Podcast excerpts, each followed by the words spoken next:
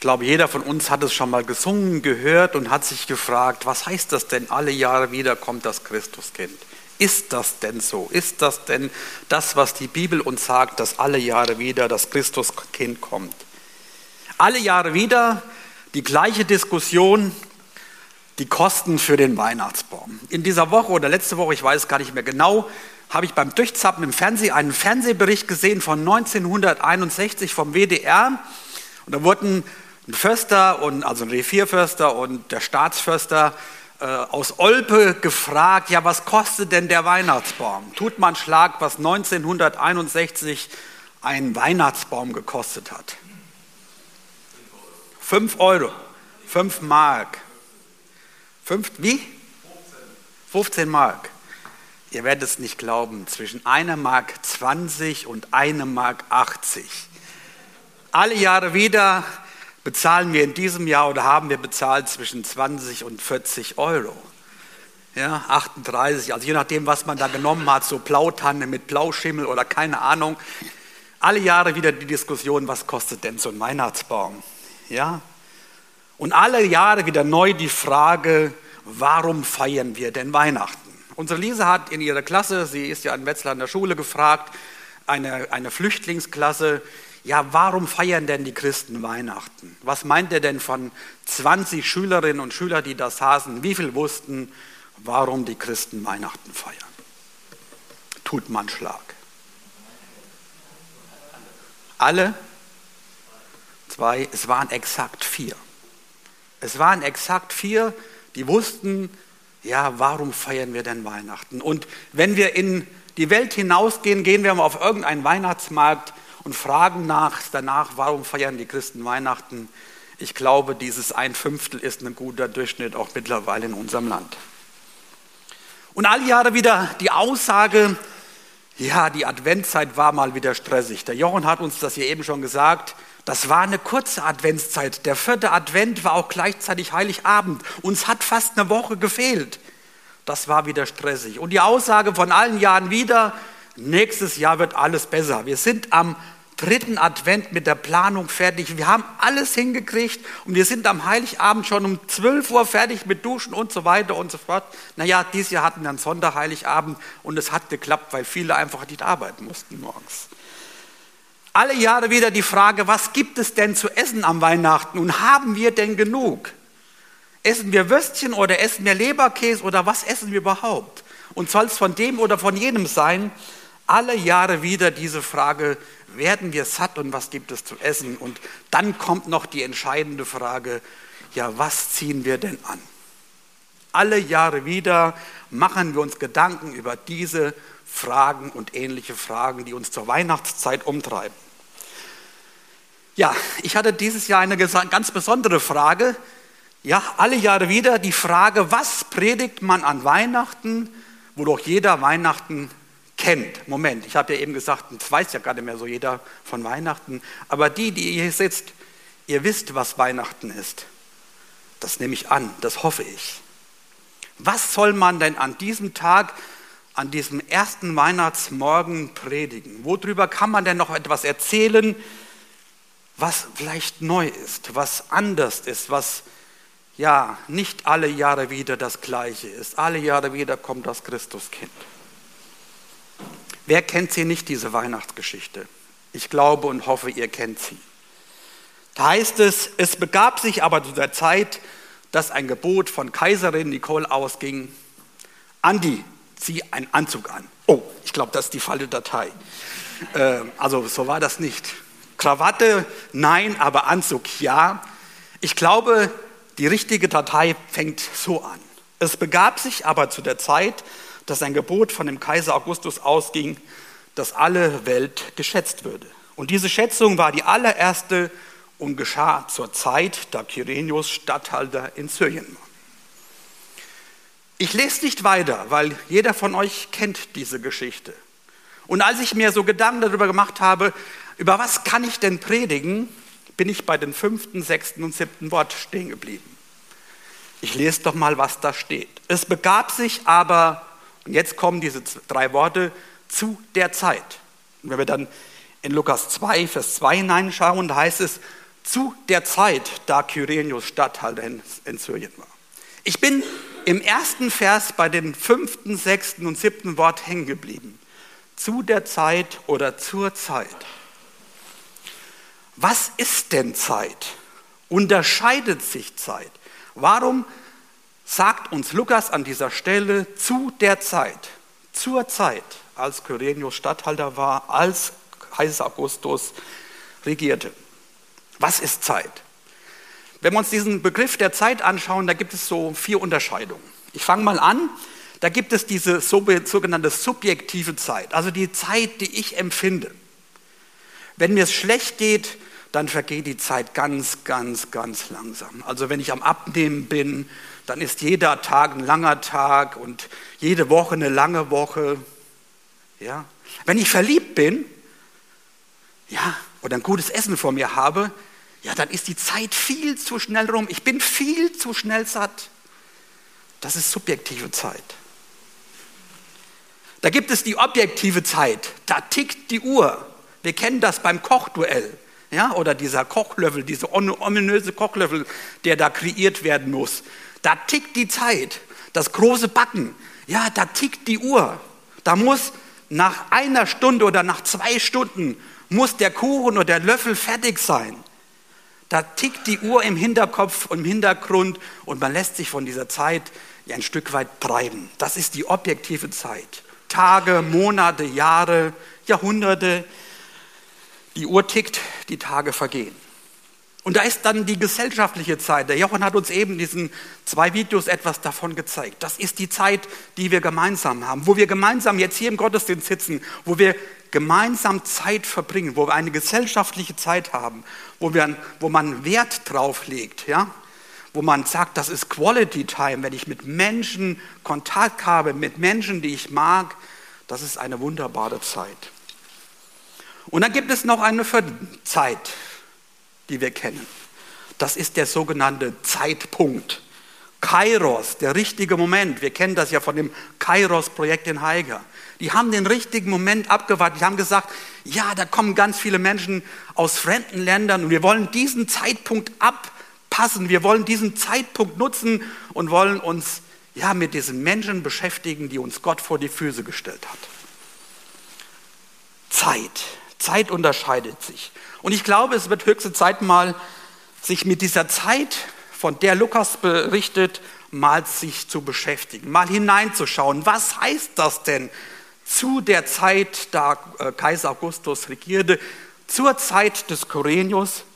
Und Lukas macht uns das in seinem Lukas-Evangelium ganz klar, was er damit bezweckt. Was der Sinn ist, dass er sagt, zu der Zeit oder in der Zeit. Und wenn wir das Lukas-Evangelium uns anschauen, ich werde gleich so ein paar Beispiele nennen, da wird der, oder redet er ganz viel am Anfang von in dieser Zeit, Uhr zur Zeit oder sonst was. Lukas hat ja das Lukas-Evangelium an Theophilus geschrieben und er macht uns in Lukas 1, Vers 4 seine Absichten ganz deutlich. Er sagt nämlich zum, äh, zu dem Theophilus, Theophilus, du sollst den sicheren Grund der Lehre erfahren. Du sollst genau das erfahren, was richtig und was wichtig ist von dem, was mit Jesus passiert ist. Du sollst ein richtiges Fundament, einen richtigen Einstieg in diesen Glauben hinein haben. Das sagt Lukas in Lukas 1, Vers 4. Und deswegen macht der Lukas etwas, was für uns eminent wichtig ist, was die Weihnachtsgeschichte in ein ganz anderes Licht hineinstellt. Er sagt nämlich, oder er macht nämlich Folgendes, er verknüpft seine Berichte von der Geschichte Jesu, verknüpft er mit der politischen und religiösen Außenwelt. In der Zeit, da Kaiser Augustus, zur Zeit des Kyrenius. Also er will dem Theophilus klar machen, das ist nicht irgendetwas, das ist Zeitgeschichte, das ist Geschichte, die dich und mich betrifft, die für dich und mich wichtig ist und davon sollst du erfahren. Was berichtet uns denn Lukas zu der Zeit? Und ich habe das versucht mal so in drei Punkte einzuteilen. Und mein erster Punkt heißt die perfekte Zeit. Die perfekte Zeit. Da heißt es in Lukas 1 und 2, es begab sich zur Zeit, es war die Zeit und so weiter und so fort. Und als ich mir mit diesen Begrifflichkeiten oder mich, mich mit diesen äh, Begrifflichkeiten auseinandergesetzt habe, da bin ich so erinnert worden an die Brüder Grimm. Ja, da heißt es nämlich in ihren Märchen, und es begab sich, ja, es war einmal, im Englischen heißt das once upon a time. Es war einmal. Losgelöst von allem, was drumherum passiert, erzählen die uns Märchen, erzählen die uns Geschichten. Es war einmal und wenn sie nicht gestorben sind, dann leben sie noch heute. Lukas macht es anders. Die Bibel macht hier deutlich, es handelt sich nicht um ein Märchen. Hier an dieser Stelle wird Gottes Heilsplan mit menschlicher Zeitrechnung, mit menschlichem Denken kompatibel gemacht. Kaiser Augustus, Kyrenius. Gottes Heilsplan wird mit menschlicher Zeitrechnung belegt. Wir können ganz klar in den Geschichtsbüchern nachlesen, dass Kaiser Augustus von, also geboren, Oma Gertrud am 23.09.63 vor Christus, ja, also ein paar Tage vor dir, da ist er geboren und hat gelebt bis zum 19.08.14. Geschichtlich nachgewiesen. Kyrenius, Statthalter in Syrien, da wissen wir den Tag nicht, aber man geht davon aus, dass er um 45 vor Christus geboren ist und etwa um 21 nach Christus gestorben ist. Gottes perfekte Zeit wird im Lukas-Evangelium ja, mit diesen zwei Daten, mit diesen zwei Personen verknüpft. Gott und Lukas macht das dann fest, das sind Menschen, die aus, der, aus den Geschichtsbüchern bekannt geben äh, bekannt sind. Gottes perfekte Zeit. Und jetzt kommt etwas, was für mich und für uns eigentlich unbegreiflich ist. Der Zeitlose, der Gott, der von Ewigkeit war, wo es in seinem Wort heißt, er war von Ewigkeit und wird in Ewigkeit sein, dieser Gott greift jetzt in die Geschichte ein, er bestimmt die Zeit, zu der Zeit. Er bestimmt den Zeitpunkt. Und das macht die Bibel ganz klar. Das kann gar nicht anders sein als von jemand geplant und eingesetzt. Er sagt nämlich, oder die Bibel sagt uns in Malachi 3, Vers 23, siehe, ich will euch senden den Propheten Elia, ehe der große und schreckliche Tag des Herrn kommt. Und Jesus selbst löst das bisschen auf in Matthäus 17. Er nimmt eine Bestellung dazu. Er sagt nämlich da, ja, Elia kommt und wird alles zurechtbringen, doch ich sage euch, Elia ist schon gekommen und sie haben ihn nicht erkannt, sondern haben mit ihm getan, was sie wollten. So wird auch der Menschensohn durch sie leiden müssen. Und da kommt etwas, was uns das deutlich macht. Da verstanden die Jünger, dass er von Johannes, dem Täufer, zu ihnen geredet hatte. Malachi sagt, bevor derjenige kommt, auf den wir warten, bevor Gottes Heilplan, Gottes perfekter Moment kommt, muss der zweite Elia kommen. Das Alte Testament berichtet uns in Daniel 9 davon, dass der Messias vor der Zerstörung des zweiten Tempels kommen wird. Dieser Bericht in Daniel 9 wird 500 Jahre vor dem was wir gerade eben gehört haben, zu der Zeit Augustus und so weiter, wird berichtet. Und wir wissen, die Zerstörung des zweiten Tempels war 70 nach Christus. Also die Bibel macht diesen Zeitpunkt, diesen perfekten Moment Gottes, fängt, der, fängt die Bibel an zu datieren. Nach diesem zweiten Elia, sprich Johannes dem Täufer, und vor der Zerstörung des zweiten Tempels. Ja Leute, wir sind genau in der Weltgeschichte an diesem Moment, wo es in unserem, in, in, dem, in dem Wort Gottes heißt, zu der Zeit. Die Bibel berichtet uns etwas davon. Und jetzt beginnt Gott seinen perfekten Zeitpunkt zu kreieren. Wenn wir uns den jüdischen Kalender anschauen, dann äh, haben wir nicht 2023, sondern was haben wir jetzt für ein Jahr bei denen? Wisst ihr das? 1800 Jahren knapp daneben, 4000 auch knapp daneben. Die, bitte? Die, ja, die Juden, die Juden sagen nämlich jetzt, das Jahr 2324 ist das Jahr 5784. Wie kommen die da drauf? Die sagen ganz einfach, wenn wir uns äh, das Alte Testament anschauen, da gibt es gewisse Geschlechtsregister. Und wenn man von diesen Geschlechtsregistern rückwärts rechnet, von einem definierten Punkt, wo man weiß, dass er in der Geschichte stattgefunden hat, kann man sagen, jawohl, wenn man anfängt bei Adam und dann das Geschlechtsregister sich anschaut, dann kann man die Zeitspannen, und wenn man das ja der Bibel Vertrauen schenkt, dann kann man diese Zeitspannen zusammenrechnen und man kann sagen, dass wir oder die Juden davon ausgehen, wenn wir das alles nacheinander packen, dann haben wir das Jahr 5784.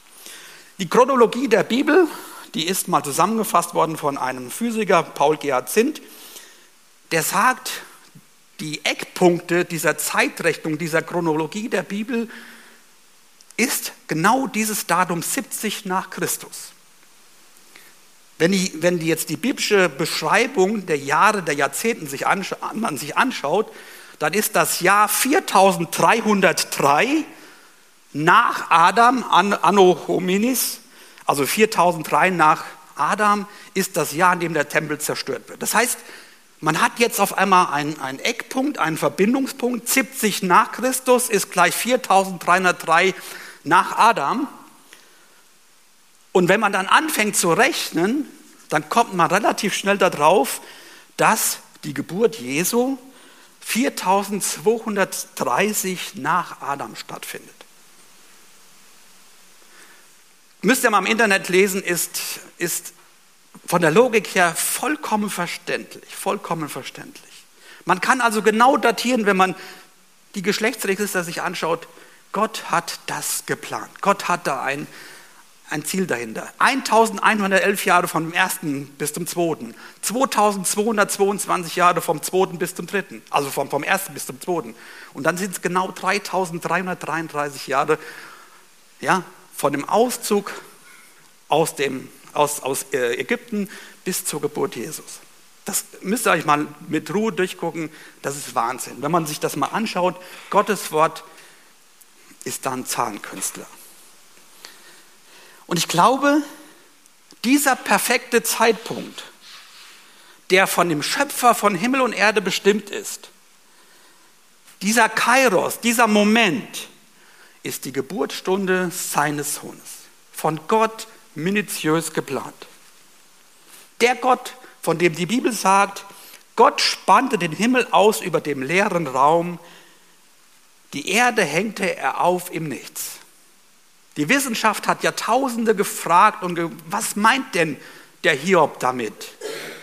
Die, äh, die, äh, die Chinesen und die Inder und auch die Griechen, die hatten ein ganz anderes Weltbild. Die haben gesagt, die Erde wird von, von etwas getragen die Chinesen und im Vorderen Orient, die haben geglaubt, da gibt es eine riesen Schildkröte, die diese Erde trägt.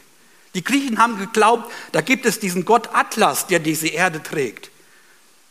Und die Bibel sagt uns, Gott hat die Erde im Nichts aufgehangen.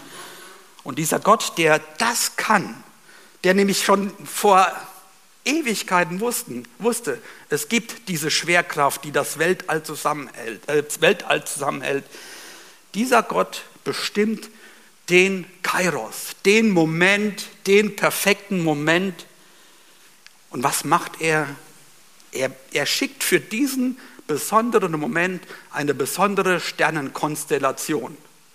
Der Stern von Bethlehem. Warum macht er das? Weil er es kann.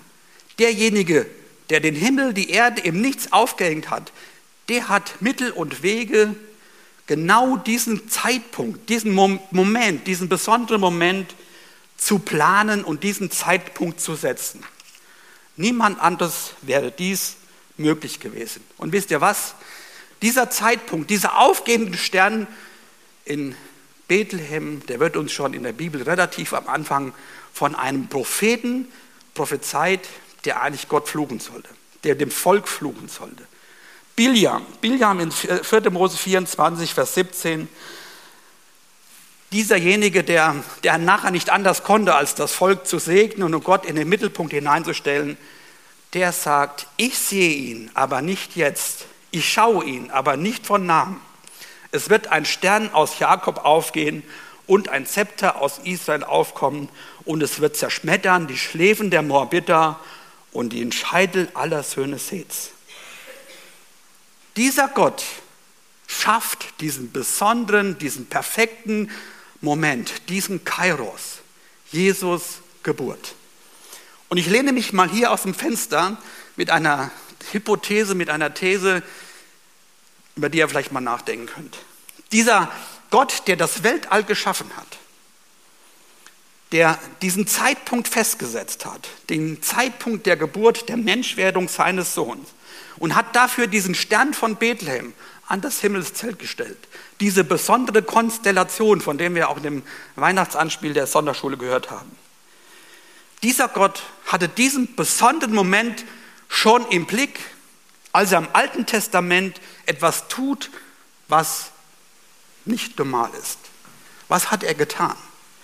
Als das Volk Israel bei Gibeon gegen die Ammoniter kämpft, da heißt es im Wort Gottes, er ließ die Sonne für einen ganzen Tag nicht untergehen.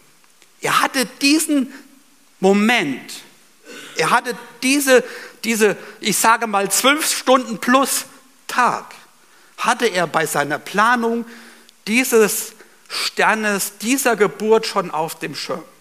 So groß ist Gott, weil er es kann. Er schafft den perfekten Moment. Paulus berichtet uns in Galater 4, Vers 4 davon, als aber die Fülle der Zeit gekommen war, sandte Gott seinen Sohn, geboren von einem Weib, geboren und dann Gesetz. Als aber die Fülle der Zeit erfüllt war. Das ist Gottes perfekter Zeitpunkt. Das ist Gottes perfekte Zeitpunkt, Zeitrechnung auf diesen Punkt, auf das Ziel seiner Heilsgeschichte, auf Jesus Christus. Gott bestimmt die perfekte Zeit, die perfekte Zeit für das Weihnachtsgeschehen. Und das Verrückte dabei ist, der Ewige, die Ewigkeit kommt in unsere Zeit. Das ist Gottes Zeitgeschichte, die mit Christus Jesus ans Ziel gekommen ist. Das ist Wahnsinn. Ein Blick in die Vergangenheit, aus dem, was war, was Gott geplant hat, von Ewigkeit zu Ewigkeit. Es geschah zu der Zeit. Mein zweiter Punkt heißt erfüllende Zeit. Die Auswirkungen im Jetzt. Und die Auswirkungen jetzt beziehe ich mich auf das, was jetzt passiert ist in diesen Tagen zur Zeit, als Jesus geboren ist. Das, was uns Lukas und Matthäus berichten. Und Leute, das war in diesem Moment keine erfüllende Zeit zunächst mal. Warum war es keine erfüllende Zeit? Das Lukas-Evangelium, das Matthäus-Evangelium und das Markus-Evangelium fallen in eine Zeit hinein, in der Gott 400 Jahre geschwiegen hatte. Das Volk hatte diese Zeit schon mal erlebt, als es in Gefangenschaft geführt war. Ja, in Ägypten, da heißt es auch, sie sind 400 Jahre in der Gefangenschaft gewesen und Gott schweigt. Was passiert? Gott schickt auf einmal den Mose. Und jetzt sind wir an diesem Moment, in, diesem, ja, in dieser erfüllenden Zeit, in dem, was uns die Bibel an dieser Stelle berichtet, in Lukas 2 und so weiter, hat das Volk eine 400-jährige Leidenszeit hinter sich. Gott hat geschwiegen. Malachi war der letzte Prophet, Malachi 3, äh, 23 und 24 gibt es die letzte Weissagung, wo Gott etwas sagt, was passieren soll, und dann ist 400 Jahre Ruhe. Und dann fängt Gott wieder an. Es beginnt eine erfüllende Zeit. Diese, diese Stille hat ein Ende. Es tut sich was. Und wenn wir jetzt Lukas 1 uns anschauen, ich habe ja eben gesagt, in Lukas wird ganz viel davon berichtet, weil er dem Theophilus sagen wollte, das, was ich dir jetzt erzähle, ist kein Märchen, ist nicht once upon a time, das ist nicht, es war einmal, das ist, es ist so. Da heißt es in äh, Lukas 1, zu der Zeit, dass Herodes regierte. Was passiert da? Da wird jemand angesprochen. Da wird jemand angesprochen, der Zacharias heißt. Und das Besondere an dieser, dieser Datierung, an dem, diesem Bericht, den wir da finden, dieser Zacharias, das war nicht irgendjemand, kein Hürde vom Feld oder sonst was, das war ein Priester. Man konnte genau nachvollziehen, das war der Priester in dieser und dieser, dieser Reihenfolge. Das war eine geschichtliche Person. Gott bindet sie auch hier wieder ja, an die religiösen und die außerpolitischen Umstände. Er beschreibt da jemand, den es tatsächlich gegeben hat, nämlich diesen Zacharias mit seiner Frau Elisabeth. Es begab sich, dass er zum Priesterdienst ging. Man konnte wahrscheinlich in die Dienstpläne hineinschauen, konnte gucken, jawohl, der hat an dem, dem Tag zu der und der Uhrzeit Dienst gehabt. Das ist belegt, das ist nachweislich, was da passiert ist. Das ist nicht irgendein Hirngespinst. Gott macht das durch den Lukas, dem Theophilus und damit uns auch ganz deutlich. Gott bindet seinen perfekten Zeitpunkt, seine Geschichte an menschliche Gedanken, an menschliche Zeitrichtung, um uns deutlich zu machen, das ist wahr. Was passiert, passiert hier? Gott offenbart sich nach 400 Jahren diesem Zacharias. Er redet mit seinem Diener und er sagt ihm, du sollst einen Sohn haben. Als Erfüllung von dem, was im Alten Testament steht. Johannes der Täufer, wir kennen diese Geschichte. Und das Interessante daran, diese erste Gottesoffenbarung, die uns in der Bibel berichtet wird, nach 400 Jahren der Stille, wird wahrgenommen. Warum? Der ist im, der im Tempel, er ist dran mit dem Opfer, das Volk steht draußen und die merken, Mann, oh Mann, der macht heute aber lange. Ja? Und was merken die noch? Da hat es Veränderung gegeben, da hat, ist etwas passiert. Der, der vorher vielleicht eine große Klappe hatte, der war auf einmal ruhig. Da muss etwas passiert sein. Und das Volk wundert sich darüber. Und was passiert mit diesem Zacharias in diesen Geschichten oder in, in den Berichten, will ich es nennen? Er wird von Gott angerührt und er erlebt eine erfüllende Zeit. Wir können das nachlesen in Lukas 1, Vers 63 und dann Lukas 1, Vers 67 folgende. Von Gott erfüllt, von Gottes Geist ergriffen, fließt er im Lob über. Das ist Auswirkung der Ewigkeit in die Zeit damals. Er fließt über, und das können wir dann lesen im Lobgesang des Zacharias in Lukas 1, 67 folgende. Wir können das aber auch sehen bei der Maria. Auch sie wird von Gott angeredet. Sie bekommt da eine ganz besondere Botschaft, die im ersten Moment unfassbar war. Aber was passiert mit dieser äh, Maria in diesem Moment, als Gott diesen Kairos mit ihr hat, was passiert? Sie begreift, sie versteht, obwohl es eigentlich unverständlich ist. Und was macht sie? Sie fließt über. Das ist die Auswirkung der Zeit, der erfüllende Zeit, die Gott mit dieser Maria hat. Wir können das nachlesen in Lukas 1, 46, 46 folgende, diese dieser Lobpreis dieser Maria, wo sie von Gott angesteckt wird. Und wenn wir noch mal ein bisschen hineinschauen in diese ersten Kapitel, da finden wir noch die Nachbarn, die Bekannten und alle in Judäa. Nach 400 Jahren der Stille fängt Gott an, seine Zeit zu erfüllen und damit Menschen zu erfüllen, Menschen anzuregen, Menschen ganz neu zu fokussieren auf ihn. Was lesen wir von diesen Nachbarn, von den Bekannten und allen in Judäa? Ja, sie sind ergriffen von dem, was sie hören. Sie können es nicht verstehen, verstehen es aber tatsächlich letztendlich an Gottes Eingreifen in der Geschichte. Und was machen sie? Da heißt es in Lukas 1 und 2 oder Lukas 1 hauptsächlich, und all das, was sie hörten, breitete sich aus. Erfülltes Leben damals zur Weihnachtszeit hatte Auswirkungen auf all das, was um, um sie herum passiert. Wir können das bei den Hirten genauso sehen. Sie werden angesprochen von Gott, sie werden von Gott erfüllt, indem er sich ihnen offenbart. Und was tun sie? Sie machen sich auf den Weg und fließen von dem über, was sie erlebt haben. Das ist erfüllende Zeit. Da heißt es, und es kam Furcht über alle Nachbarn und diese ganze Geschichte wurde bekannt auf dem ganzen Gebirge Judäas. Und alle, die es hörten, nahmen es zu Herzen. Es ging in ihre Herzen, erfüllte ihre Herzen. Was wird aus diesem Kindlein werden? Denn die Hand des Herrn war mit ihm. Erfüllt von der Weihnachtsgeschichte, erfüllt von dem Setting Gottes in dieser Zeit, in diesen Zeitpunkt hinein, in diesen Zeitpunkt der Menschen, die ich gerade benannt habe, wo Gott sich ihnen persönlich offenbart. Dieser Zeitpunkt bringt zum Überfließen. Das ist das, was Weihnachten auch ausmacht, Weihnachten ausmachen solle. Diese Weihnachtsgeschichte soll dich und mich erfüllen und soll unser Erfülltsein zum Überfließen bringen den Blick in die Vergangenheit, den Blick in das Jetzt der damaligen Zeit und auch hoffentlich den Blick in unsere Zeit heute. Und der dritte Punkt, der an dieser Stelle nicht fehlen darf, der Blick in die Ewigkeit, die gnadenbringende Zeit. Ich habe eben Galater 4 Vers, 4, äh, Vers 4 genannt und ich will einfach mal Galater 4 und äh, Galater 4, 4 und folgende lesen. Da heißt es, und ich habe da eben nur den Anfang gelesen. Als aber die Zeit erfüllt war, sandte Gott seinen Sohn, geboren von einer Frau und unter das Gesetz getan. Da habe ich aufgehört.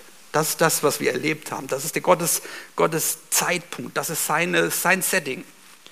Und dann geht es aber in Galater 4 weiter. Paulus macht auf einmal den Horizont ganz weit. Als aber die Zeit erfüllt war, sandte Gott seinen Sohn, geboren von einer Frau und unter das Gesetz getan auf dass er die, die unter dem Gesetz waren, loskaufte, damit wir die Kindschaft empfingen. Weil ihr nun Kinder seid, hat Gott den Geist seines Sohnes gesandt in unsere Herzen. Erfüllung, gefüllt sein mit Gott, der aber ruft, aber lieber Vater. So bist du nun nicht mehr Knecht, sondern Kind, wenn aber Kind, dann auch Erbe durch Gott. Gnadenbringende Zeit, gnadenbringende Weihnachtszeit. Diese Verbindung zur Ewigkeit. Einst fremd, unter dem Gesetz verloren, unerfüllt, unerreichbar, werden wir auf einmal hineingestellt, indem wir losgekauft sind, indem wir Kinder werden oder Kinder sind und als Erben eingesetzt werden. Und diese Zeit, von der Paulus hier redet, diese Zeit, die die Juden damals zu dem perfekten Zeitpunkt mitgemacht haben, das war keine einfache Zeit, als die Zeit erfüllt war. Da war bei den Juden dieser Widerspruch relativ groß, der war gewaltig. Da war auf der einen Seite die Erwartung, da kommt ein politischer Führer und Befreier, der das Reich Gottes bringt. Und der politischen Wirklichkeit, das sind Römer, die unser Land besetzt haben. In diesen Zeitpunkt hinein heißt es, als die Zeit erfüllt war, sandte Gott seinen Sohn. Und damit kommen wir letztendlich zu dieser gnadenbringenden Weihnachtszeit. Die Galater, die so, ich sag mal, griechisch, mythisch angehaucht waren, den macht der Paulus an dieser Stelle deutlich. Leute, passt auf. Euer Bezug zu der Vergangenheit, zur Logik, zum Epos endet in der Geburt, in dem Kommen Jesu. Da ist Logik, da ist Epos, da ist Mythos Vergangenheit. Logos, ja, meint das Wort, das Dinge und Zusammenhänge benennt, also die Logik. Epos meint den dichterischen Aspekt und Mythos meint die Geschichte. Und der Paulus sagt den Galatern an dieser Stelle, eure Welt ist nicht mehr mythologisch, sie ist entmythologisiert. Das ist ein tolles Wort, oder? Galater, eure Welt ist entmythologisiert. Mythos und Logos in einem Wort verkünden den Untergang des Mythos, der Geschichte. Und entmythologisiert sagt uns, da ist der Sieg des Wortes des Logos, des rational verstandenen oder der rational verstandenen logischen Wirklichkeit. Und Johannes berichtet uns davon. Er sagt nämlich Johannes 1 folgendes, im Anfang war das Wort. Das Wort war bei Gott. Ja, das Wort war Gott. Von Anfang war, er, war es bei Gott. Alles ist dadurch entstanden. Ohne das Wort entstand nichts von dem, was besteht. In ihm war das Leben und dieses Leben war das Licht für die Menschen. Und das ist das, was Paulus heute in diesem Moment, in dieser Geschichte mit auf den Weg gegeben. Es gab sich zu dieser, zu dieser Zeit, als die Zeit erfüllt war, was sagt Paulus in diesen Versen in Galater 4? Sind wir losgekauft? Sind wir Kinder und Erben? Und dann kommt der Blick in die Ewigkeit. Wenn wir Kinder und Erben Gottes sind, dann kann die Perspektive nur die Ewigkeit sein. Gnadenbringende Weihnachtszeit. Und die Weihnachtsgeschichte packt im Endeffekt das zusammen. Aus der Ewigkeit in die Zeit mit dem Ziel der Ewigkeit. Das ist Weihnachtszeit. Ich will mit uns beten. Wir stehen dazu auf.